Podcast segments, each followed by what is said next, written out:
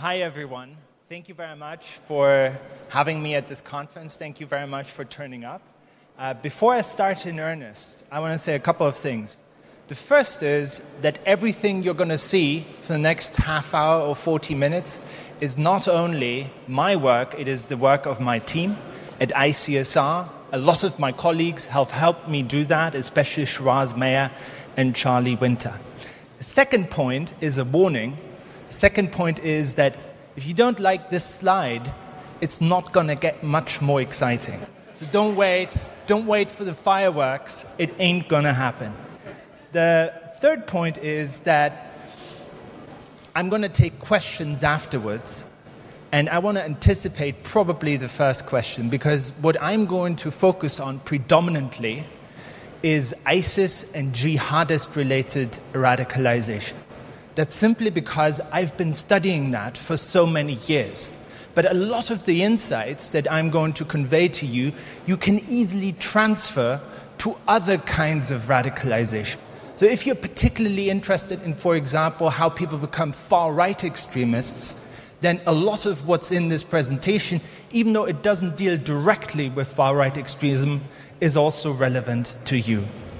And the fourth and final point before I start is that me and my colleagues are not hackers, we're not spies, we're simply collecting open source information. We're collecting what other people reveal about themselves on the internet.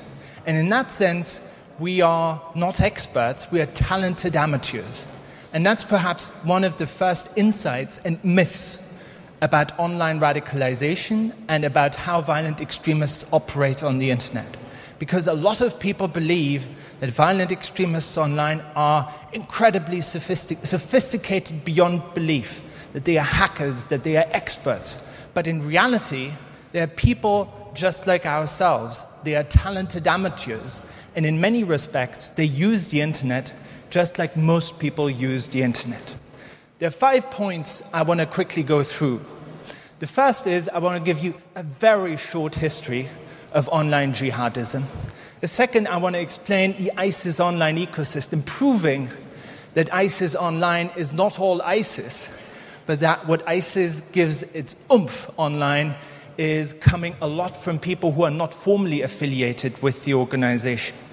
The third point, which is crucial, is that face to face interaction still matters. It's not all about online. I want to talk about the next steps, what is next for online radicalization, and I want to conclude by saying or giving a few suggestions as to what I believe we can do. Before I start, five important points. The first point is perhaps the most important one. The internet doesn't single handedly cause people to become extremists or terrorists. In nearly 15 years of studying online extremism, I can tell you about maybe five cases of people who have single handedly become transformed into terrorists by being on the internet. It very rarely happens. The second point is also important. It is that, however, the internet has changed how people radicalize. Clearly, the internet has had a tremendous amount of influence on all of our lives. So it would be kind of strange if it didn't also have an effect on how people become extremists. It did. And if you think about how ISIS, for example, suddenly and very quickly attracted thousands of people from all across the world in 2013 and 2014, that would have hardly been conceivable 50 years ago. So clearly, the internet has an effect, and I want to try to explain a little bit more about what kind of effect it is. Third point what extremists do online isn't fundamentally different from what the rest of us do online. That's an important point because I want to point out that terrorists or violent extremists aren't as exceptional as we always think they are. In the media, they are often portrayed almost as if they are people from Mars. But in reality, of course, they are people in a way like us. And they are using the internet for exactly the same purposes that all of us are using the internet for, which is to communicate, to create networks, to exchange information, and of course to convince other people of their ideas. The ideas, of course, are different. The content of what they are doing is different, but the ways that they interact with people are not fundamentally different. Fourth point censorship has not solved the problem and has caused extremists to go elsewhere, and I will prove that. It may, in fact, temporarily help to disrupt their online activities, but it doesn't eliminate them. People do not go away, do not cease to exist just because you eliminate them from a particular platform. They will go somewhere else. And if you decide to do that, now I'm not saying you shouldn't necessarily in some cases do that. If you decide to do that, you have to deal with a trade off. There are consequences to your actions. And that's my fifth and final point and final argument. Rather than focus on censorship, let's spend more time thinking about how to engage and challenge people online. The new word for that is counter speech. Or how to use their online presence to learn more about their intentions and capabilities. So let's start with a very short history of online jihadism.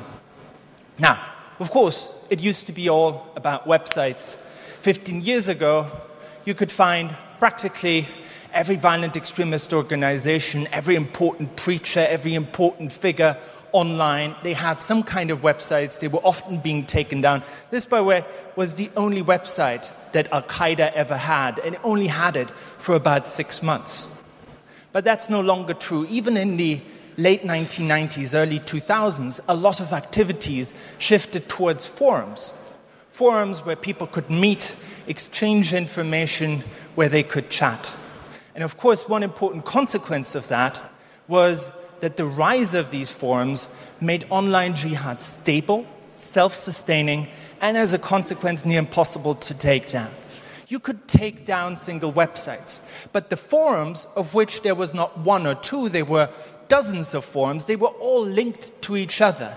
And even if the authorities managed to take down one, that site was quickly replaced, and all the other forums would link to wherever that forum appeared again. In a way, that's how the internet functions. That's what it was created for.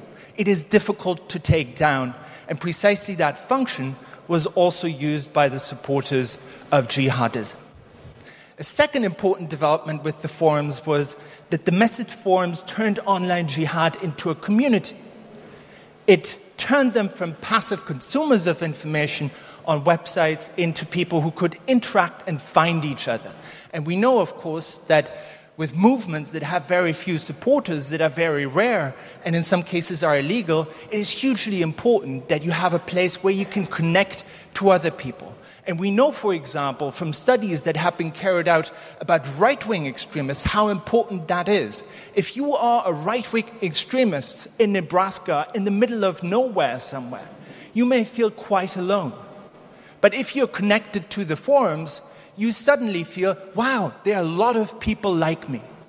And that is precisely the effect that it has had. It created a community. They were the town squares of jihad online. And they weren't just talking about violence, they were speaking about all sorts of issues religious issues, day to day issues. They were discussing the news. They were real communities. And for a long time, it was a, you know, for a researcher, if you want, the most important thing was to have the passwords for these forums.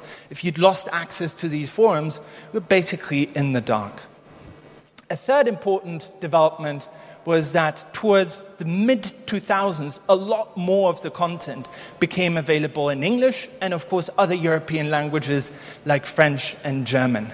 And it was made to appeal to Western audiences. The first online magazine of Al Qaeda was called Inspire it was not only radical and new because it was in English, but it was framed in a way that it actually appealed to the habits of young people in Western countries.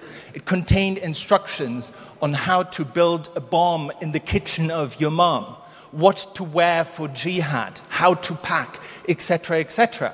If it wasn't about jihad, you were looking at that online magazine, you could have thought this was some sort of popular magazine that you could have bought at a newsagent around the corner.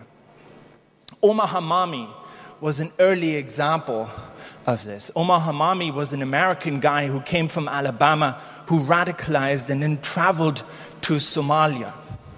And in 2011 12, he was the big sensation because he was, as far as I know, the first jihadist who was on a front line, who was a member of Al Shabaab, affiliated with Al Qaeda, who was fighting with them, and who was live tweeting his experience. Now, I remember very well, five years, five, six years ago, how all my friends and colleagues were talking to, did you see Omar Hamami? You could actually tweet at him, and he will tweet back even though he's in Somalia. Only a couple of years later, that had become the norm. But he was someone who was a pioneer in that regard. Another development that was important was, of course, uh, social media. And I'm putting this graph here because half of these platforms don't exist anymore, right? But those were the platforms that jihadists were very consciously using. And it had an important effect because everything that I talked about before the forums and the websites, they were tucked into a dark corner of the internet. Suddenly, by being able to be on YouTube and Facebook, the content that jihadists produced was suddenly available to much bigger audiences. You could literally stumble into jihadist content on YouTube, for example. What's often forgotten about platforms like YouTube is not only that you could watch these jihadist videos, but that YouTube, like other social networks, actually also has a social function. So you can watch this video and then you can actually get in touch with the person who posted the video. You can also start communicating with people who've commented on that video. And in the few cases where people have radicalized online entirely, the handful of cases that I mentioned at the beginning, that was indeed the case. People got in touch after watching YouTube videos. The branding is centralized, and we see, of course, a lot of videos coming from organizations like ISIS, which are very carefully crafted, which contain themes, which are super professionally produced. So the branding is centralized, but the volume of online jihadism is grassroots driven. So ISIS puts out three or four videos a day, but these videos are then translated, people produce memes, people produce cartoons, people tell stories about these videos, or they produce new videos using that content. And that is being done not necessarily by ISIS centrally, it is being done by the grassroots. And it is that that gives online jihadism oomph. And this is, I think, the penultimate development uh, the emergence of fighting communities. What I talked about in the case of Omar Hamami, that he went to Somalia, fought with Al Shabaab, and that he was tweeting from Somalia, is today the norm. We have literally, or we had literally, hundreds of fighters of ISIS live tweeting from Syria, sending tweets like the ones you can see here. We miss you in Iraq, US troops. I know only to speak good or remain silent, but sisters, I advise you that muhajiras here aren't all on the correct akida either. So these are members of ISIS, supporters of ISIS, a lot of women, in fact, who are tweeting from Syria and are trying to promote their cause and get in touch with other people. And then the final development is a shift towards private messaging services that I will mention a little bit later on. That was a very short history of online jihadism. And what some of you may have noticed is that there's nothing exceptional about this story. In fact, I told you the story of the internet. First, there were websites, then there were forums, social media came along, then we had videos, private messaging services. And that reinforces my point that, in fact, jihadists are human too. Yes, they do terrible things, but the way they use the internet is not hugely exceptional. They do the things that every one of us does on the internet. And of course, whenever a new technology comes around or a new opportunity to promote their cause, they're using that opportunity. So, the history of online jihadism, broadly speaking, is the history of the internet over the past 15 or 20 years. So, what is the ISIS online ecosystem today? So, in 2014, some of my colleagues and I did something very clever, even though I say so myself. We looked at all the fighters whose data we had collected. There were over 300 fighters in Syria and Iraq whose online social media profiles we had collected. And we looked at all their expressions of approval. We collected all their likes, their retweets, their mentions on Twitter to find out who influences them. Who is important for the fighters themselves? Who do they consider to be authorities? And what we found out was actually quite astonishing for the fighters themselves, the most popular, the most influential Twitter accounts were of people who themselves weren't actually affiliated with ISIS. By far, the most important and influential Twitter account in 2014 was this one ShamiWitness, 60,000 followers. Almost all of the fighters in our sample followed him, sometimes received news about the conflict in which they themselves were fighting from this guy. Who was this guy? Was he the leader of ISIS? Of course not. As it turned out, he was a 21 year old computer science student in Bangalore, India, who had never been to Syria and who had only read about Syria in the news. Yet what he tweeted became so influential that for the ISIS fighter themselves, he became the principal source of information.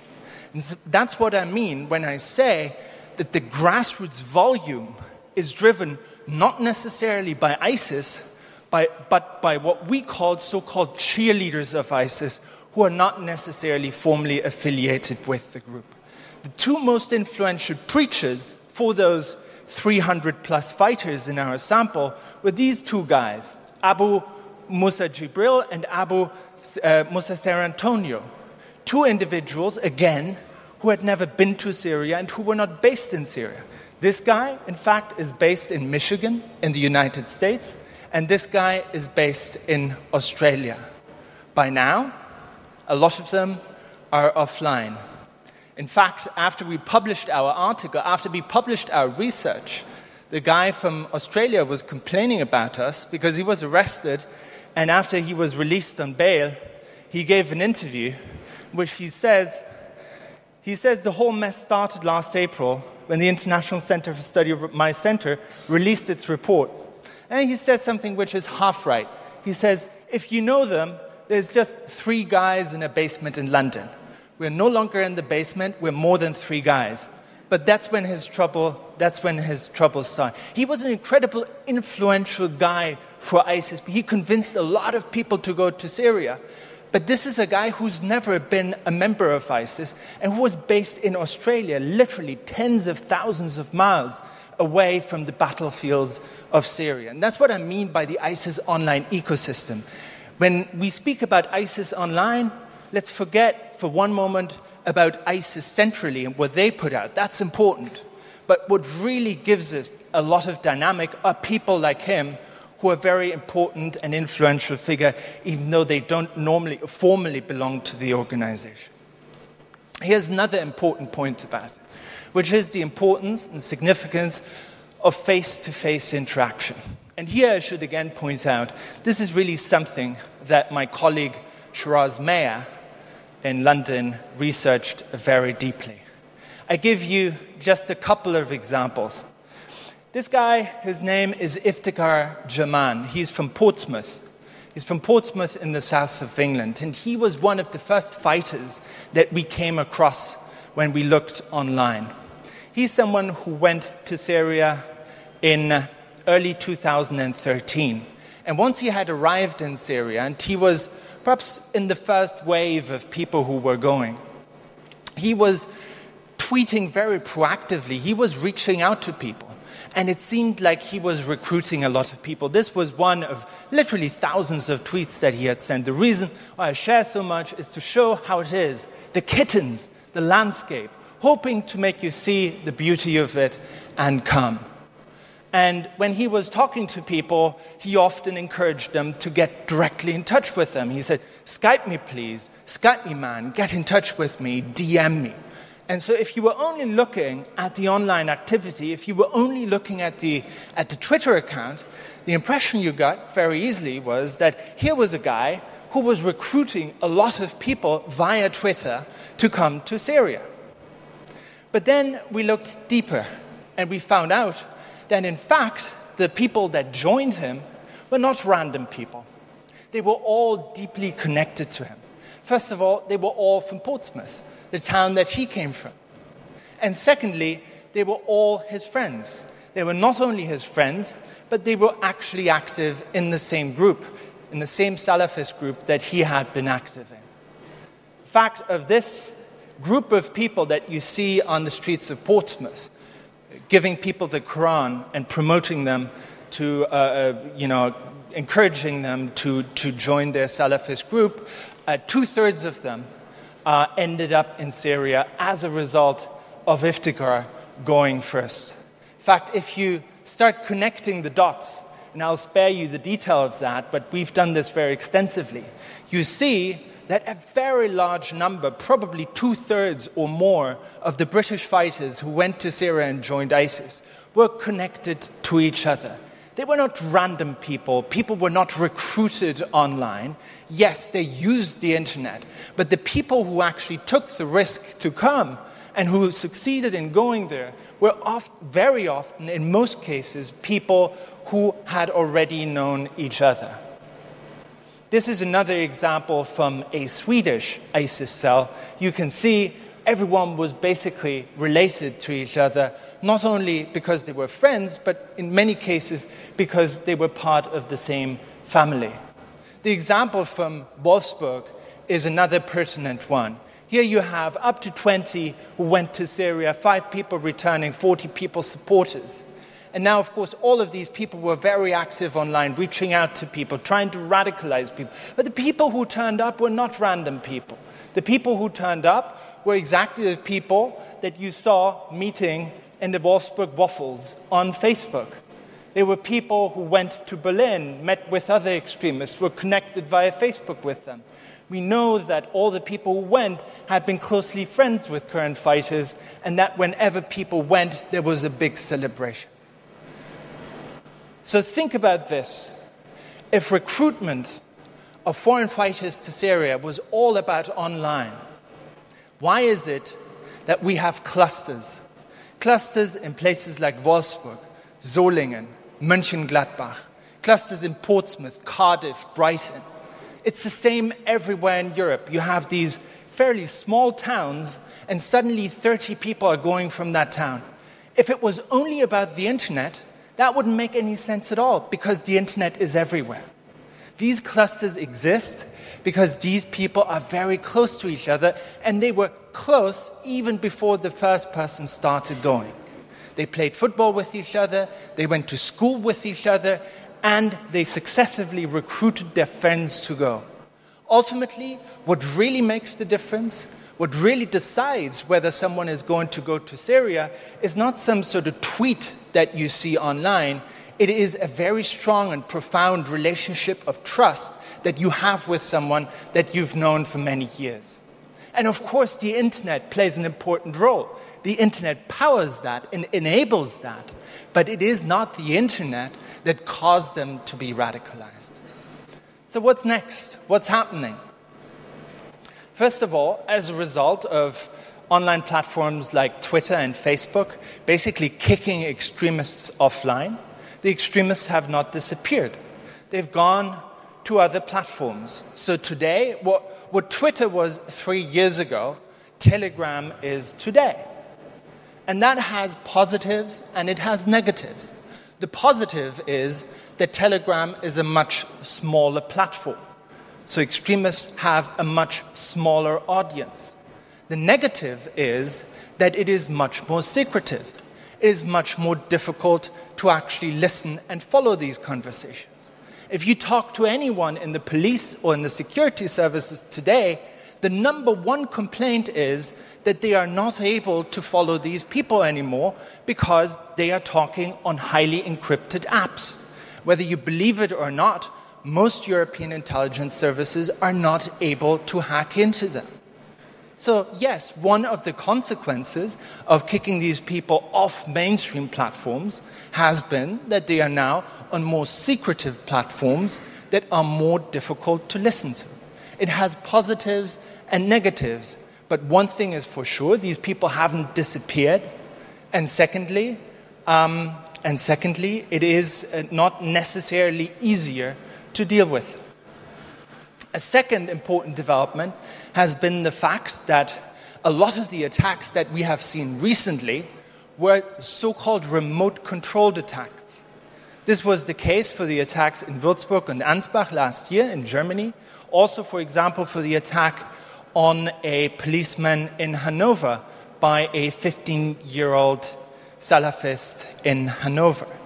They were attacks that were directed from Syria via private message, messaging services. So the people who carried them out were actually getting instructions in real time on WhatsApp, on Telegram, on other platforms, and this has become more prominent. So much so that almost all of the recent attacks have followed that pattern. Again, it is very difficult to actually know what's going on for police and intelligence services because quite often they don't have access. One thing we haven't seen, but that, that may, may, still happen, or some people say we have seen it, but um, there's a debate around it, is of course that extremists will live stream uh, terror attacks on, uh, on all the platforms uh, you know. And again, that shouldn't be a surprise because it is something that exists. And like I said before, the history of online jihadism is the history of the internet. And of course, this function will be exploited by extremists as well. Let me conclude uh, before I take your questions um, with what, what we should do, in my opinion. And this brings me back to what I said at the beginning, which is that content removal doesn't necessarily cause extremists to go away, it causes them to go somewhere else. That may be positive in the sense that, for example, on Telegram they have a smaller audience but it may also have negative consequences. And when policymakers talk about censorship, they shouldn't delude themselves into thinking that taking stuff online will make it disappear. It just goes somewhere else, and there's a consequence. It may have a disruptive effect, but it doesn't solve the problem. No single measure, no single action or method solves the problem. Content removal may, in fact, be justified in some cases and useful, but it can never be the only solution. It is equally important to use online content to learn about extremist and terrorist intentions and capabilities, and even more so, countering and challenging extremist narratives. However, we do not necessarily know a lot about what works and what doesn't, and that's, you know, even though I'm Germany and in Germany, Facebook is almost as hated as you know, terrible things. Uh, but I'm, I'm, I'm happy and proud to say that I'm, I've become a supporter of the Online Civil Courage Initiative, which is in fact funded by Facebook, which is precisely about trying to find out what works in countering online hate and what doesn't work. And I believe we need to learn a lot more about that. That's in 30 minutes an idea of what happens and how people get radicalized online. Let me make the first point last. The first point was that people don't single handedly get radicalized online. The number of cases where people have radicalized entirely through the internet is tiny, tiny, tiny. If you want to understand online radicalization, then you have to understand what people are doing offline and what they are doing online. Of course, the internet enables some of that, but it very rarely is the only reason for people becoming extremists. Thank you very much.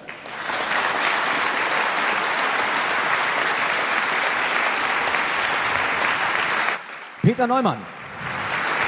What a great speech. But maybe we have some room for discussion, so we planned a Q&A session afterwards.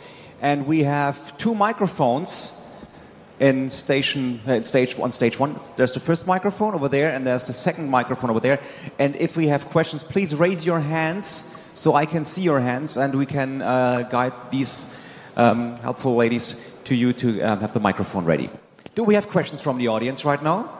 Okay, so first questions over there. So maybe you can introduce yourself. Hi, I'm Cristi. I'm from Romania, and my question is a bit broader. Have you observed um, uh, jihadists uh, posting messages not just for recruiting um, foot soldiers, but um, of a wider propagandistic uh, variety, like to convince uh, the families of potential recruits to support ISIS and their um, activities? So, um, that's a very good question. Not everything that ISIS puts out in terms of propaganda is directed towards recruiting people. A lot of the stuff that they put out is directed, for example, to branding what they do. So, a lot of the videos that you see online will not necessarily be about fighting they will not necessarily be about beheading people. Quite often, they are about describing the life in the caliphate, describing how normal everything seems to be, day to day life. Look, we have a police force. Look, there are people cleaning the streets. There's very mundane content that is being put out with the aim of branding the organization, but also conveying a sense of how normal everything is. My personal theory about the most brutal videos, about the beheading videos, is that in many cases they are not actually produced in order to recruit people. They are produced in order to scare you and everyone here in the room. And quite often they are produced in a way that ISIS can be almost sure that they are being shown on mainstream media in the West. I think mainstream media has gotten a lot cleverer about this, and they are no longer showing these videos. But in 2014, when ISIS was starting to behead people, making videos about it, you could switch on CNN, and it was running 24 7. So ISIS uses these videos not so much to convince parents, but it uses them as a method of warfare. It actually tries to produce an effect. It tries to terrorize us. And that's an important thing about terrorism that a lot of people quite often forget.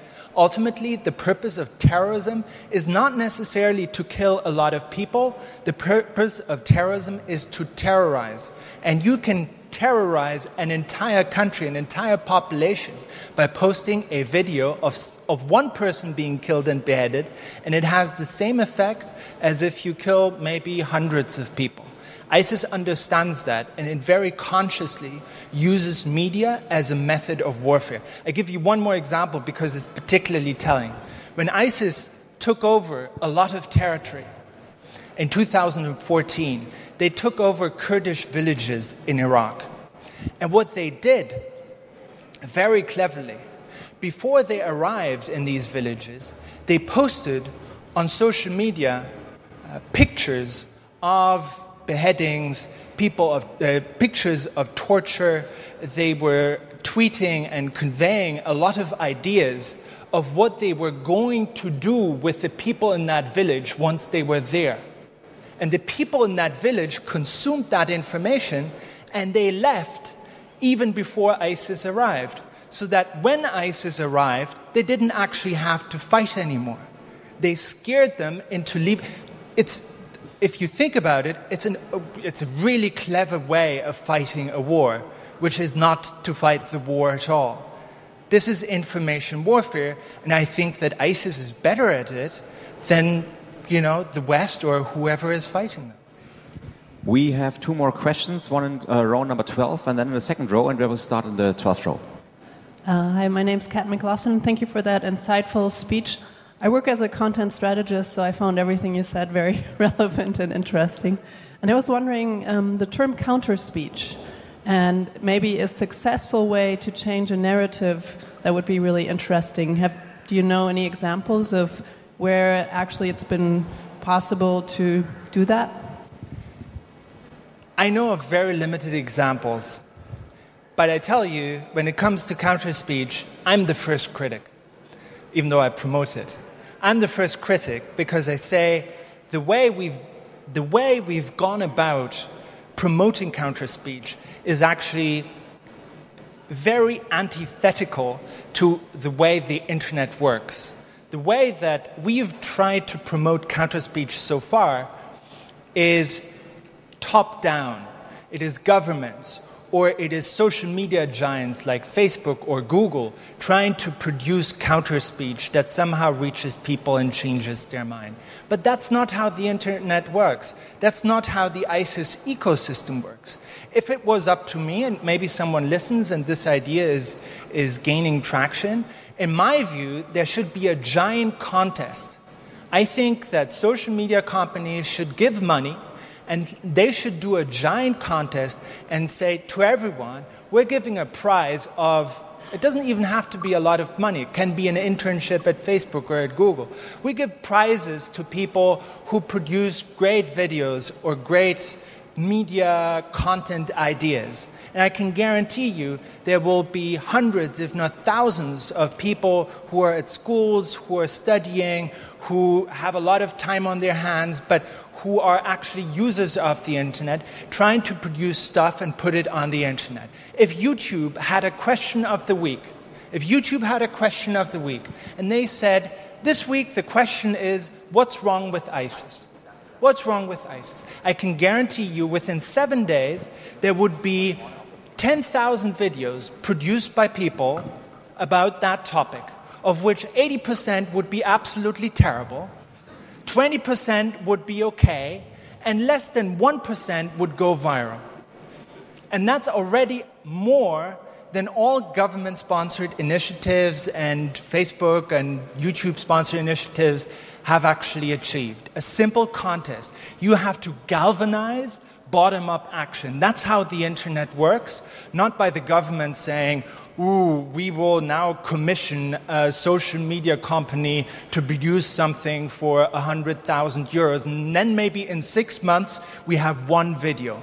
You can have 50 videos in a week for nothing if you know how to galvanize bottom up action. That's, I think, how it will be produced. And once you have that, you can then actually find out what works and what doesn't work, because then you can actually track which, one of, which ones of these videos appeal to what audiences, what works, what doesn't work. Because right now we don't even have data, because there's so little in that area. And so that's my plea. I've given that speech everywhere. So far, no one has listened to me. And I tell you why it is. It's because governments don't want to take the risk. Because people may produce crazy stuff, right? They may, may produce things that criticize the government. And, uh, and, and, and that's, not, that's not necessarily something that they want. So I hope someone will take the initiative and, and think about how we can galvanize bottom up action rather than trying to have a, a, a top down approach towards this, which, in my view, will never work because that's not the internet. I saw another question in the second row and then the sixth row, and we will have microphones for you. um, so this is the next question, and then we'll have this question, this question, and this question. And this question, this question. Hi, I'm Anya. I'm a journalist. Thank you for a presentation. I have one question. You said in the beginning that you are using open source information, and then you told us about websites, forums, and stuff. And now you're um, telling us about Telegram, which is encrypted. How kind, what kind of access do you have to to read those chats? Do you get those protocols from lawyers, or what is the the access you? Have? Maybe you share a very, secret. Yeah, very limited. And I tell you this um, in 2000, there, there, has been a real change. There was, uh, I think, a golden period in 2013 and 2014 when these guys had no idea what they were doing. And they were all in Syria, and everything was open. And we were lucky in being the first ones to realize that, and we started following and downloading the content, also getting in touch with people and chatting them up on Skype, on Facebook. And as more and more content has moved to Telegram, a lot of these opportunities have closed down. There's still some people from that earlier period that we're still in touch with. So these people help us find out stuff about what happens on Telegram. but we're not directly in Telegram. So that's really, if you want, a period that has, that has ended. And so they, they realize now that being so open about it was not necessarily a good idea. The question in row number six, please. Hello, I'm Eva from Beirut, and we're maybe too close to whatever you're talking about, but I cannot help but have this conspiracy theory in my mind when you talk about the attack on the Kurds villages and what happened three days before the first election tour in France, in Paris. Like having this attack on the police officers at the Champs Elysees, are they getting that strong? Are they really terrorizing the whole world? Is there a, a kind of parallelism between these two actions? Mm-hmm. Do they really have access to European activists acting upon political agenda affecting even elections in Europe? What's your opinion See, on that? Yes, excellent question because that's again goes to my point, which is that um, in a lot of talks that I give, um, people, you know, there's always this uh, statistic, you know, like someone brings up and they think, oh, I'm so clever. More people die in bathtubs or fall from windows or something like that than die from acts of terrorism. That's, of course, true but it's also a profound misunderstanding of what terrorism is. Terrorism is about terrorizing people. And only two weeks ago, I was in, I was in Paris, in fact, and I was speaking to the head of prevention, terrorism prevention of the French government. And she said to me, the act of terrorism that had, in her experience, the most profound effect on French people was not the attack on the Bataclan it was not the attacks that killed a lot of people. The most profound attack was the beheading of the priest inside of the church in Normandy. That was filmed and that was promoted. Because that was something that a lot of French people found so profoundly shocking um, that it really changed their mind. That goes back again to the point that I was mentioning before that ISIS understands the psychology of terror better than any other organization. And what they've also proven is that they understand the fault lines within societies better than any other terrorist organizations. The reasons why they are attacking Shiite mosques in Saudi is because they know that that is the best way to create turmoil within that particular society. And they know exactly that if you managed to incite a refugee in Germany to carry out a terrorist attack, that would have profound political consequences in this country, and that's why they are trying so hard.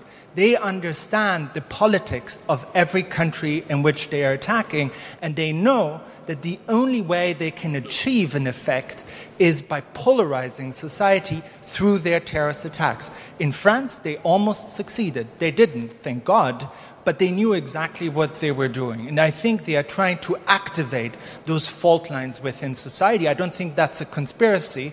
In some cases, they've actually said that very explicitly. I saw a couple of questions over there. So, um, in the seventh row, please. Hello, um, I'm Simon Menner. Um, I'm not really agreeing with you on that because the, you mentioned before that what we found is that it's more the way ISIS works is this developing system. It develops somehow and it has a huge amount of output. And I noticed through my research, and maybe you noticed yourself as well, that like one and a half, two years ago, there was a drop in the amount of violence being shown in ISIS videos. And it kept going up again shortly after. And I think this um, could be um, read as um, like a research on their side that they put out less and less violent videos and get less and less traction.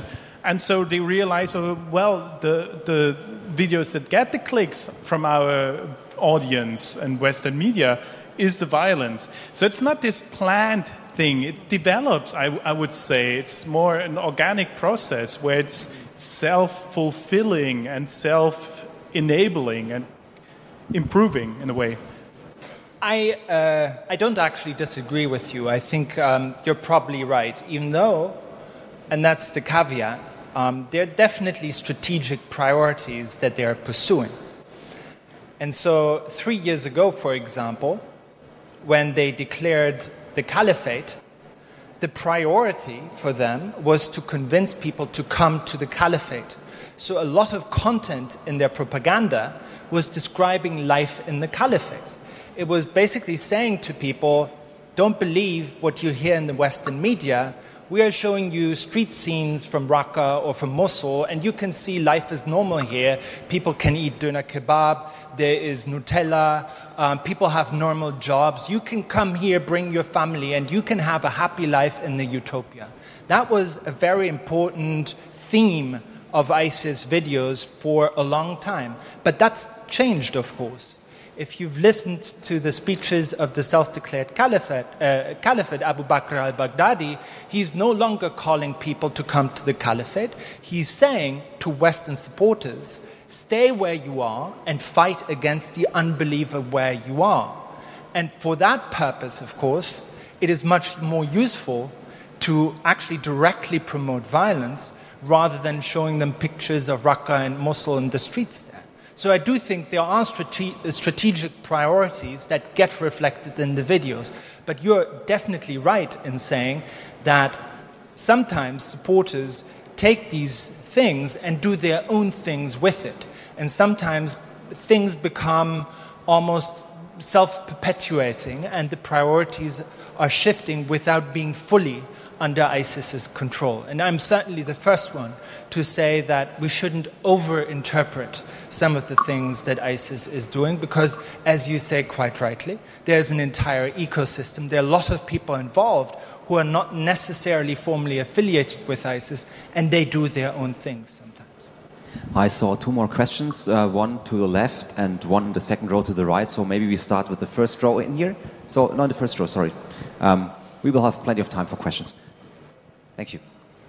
Thank you. So my name is uh, Maike Richter. Thanks for this inspiring talk. Um, in the beginning, you said something interesting. You said that the only in the beginning. no, I'm sorry. I, I like the whole talk. I, le I learned a lot.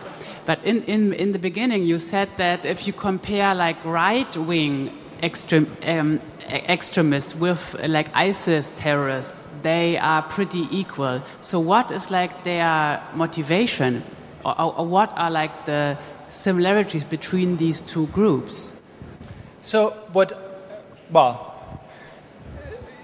in relation to online or uh, overall? Like the, the motivation. So, so what um, motivates these young men and women too? Well, I think that's the one million dollar question, and I think that we need uh, that we need a little bit more time for that. But I want to give you one bit of information that um, I think is pretty important. What all forms of extremism, and I think that's important to listen to for everyone, what all forms of extremism have in common, and this is something that um, a colleague of mine from Singapore said to me, and it really stuck with me. He said it to me. Um, he said to me some years ago. It's not particularly new or astonishing, but it's true, I think.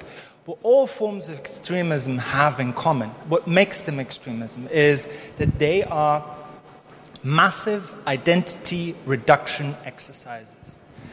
What extremism does to you is to say to you, Maike, you're not just German, you're a woman, you're European, you're from whatever town.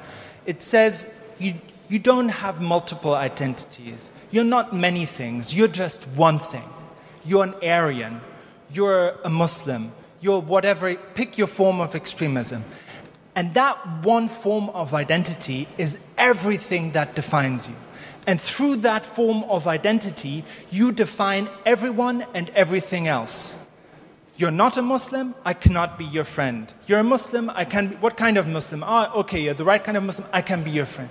You're reducing your entire complexity as a human being to one thing. That's what, that's what extremism is. And that's what all extremists have in common. And ultimately, all propaganda and all persuasion, everything that extremists do to convince you to be on their side, is directed towards you buying into that idea that there's only one thing about you. The Nazis are doing that in exactly the same way the jihadists are doing that. And that's ultimately what all forms of extremism have in common. In terms of online, I think you can see a lot of the mechanisms of recruitment and radicalization are ultimately very similar, if not the same. But again, they are all basically aimed at massively reducing your identity. And that's why everyone who has multiple identities, we should celebrate. You should celebrate that. It's a good thing. Keep it. So I think we have time for two more questions, two last questions. First from the third row, and then your question over there. Hello, my name is Ibrahim Azari. I'm a blogger. Thank you very much. Um, I have just two questions. Your research regarding um, jihadist groups in the online sphere. Um, have you? Uh, is there any clue about uh, the different groups like Al Qaeda and Daesh? Uh, have they different strategies and they are fighting each other? So how is it? Uh, uh, in their strategies? Are there different strategies uh, towards the online recruitment and how they uh, explain this kind of uh, fights?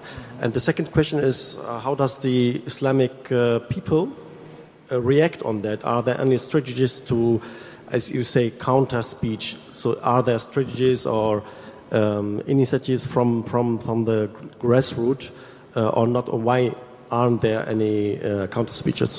Thank you.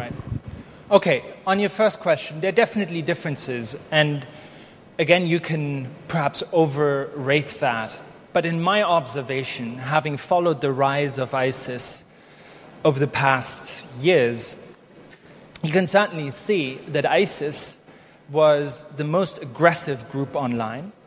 It was the first group that published stuff systematically in European languages, for example, in English, French, German, appealing to Western audiences.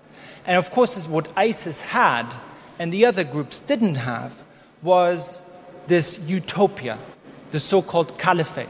It could actually show streets, it could actually show towns that were governed according to the rules that they were promoting. And it basically said to Al Qaeda, you losers, you know, you've never, you, you, you've talked a lot about the caliphate. We've created it. Here it is. You can come and join and live here, and you can bring your family. You can migrate. You can make hijrah to the caliphate. So they had something very tangible to talk about in their propaganda, whereas the other groups didn't. There's also another difference because ISIS actually was very, it, it its requirements were very low. It basically said the caliphate is open to anyone who agrees with our principle. Even if you converted to Islam yesterday, you can come to the caliphate. Even if you don't yet know how to pray, you can come to the caliphate and we will teach you. Al Qaeda and its Syrian affiliate, the Al Nusra Front, they were more demanding. They didn't accept everything.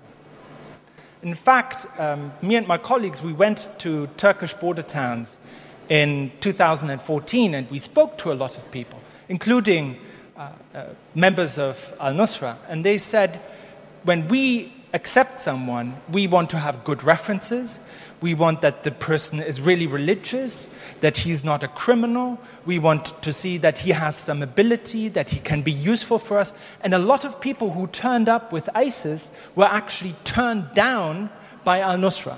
So they had different recruitment strategies. And al Nusra was much more demanding in terms of the quality of people that they would accept. And you can see that very clearly. Also in the propaganda. A lot of the propaganda coming from ISIS is almost like gangster type propaganda. A lot of things that al Nusra and Al Qaeda would fundamentally disagree with because they think it's basically dumbing down a very sophisticated theology from their point of view. So there are differences between these groups.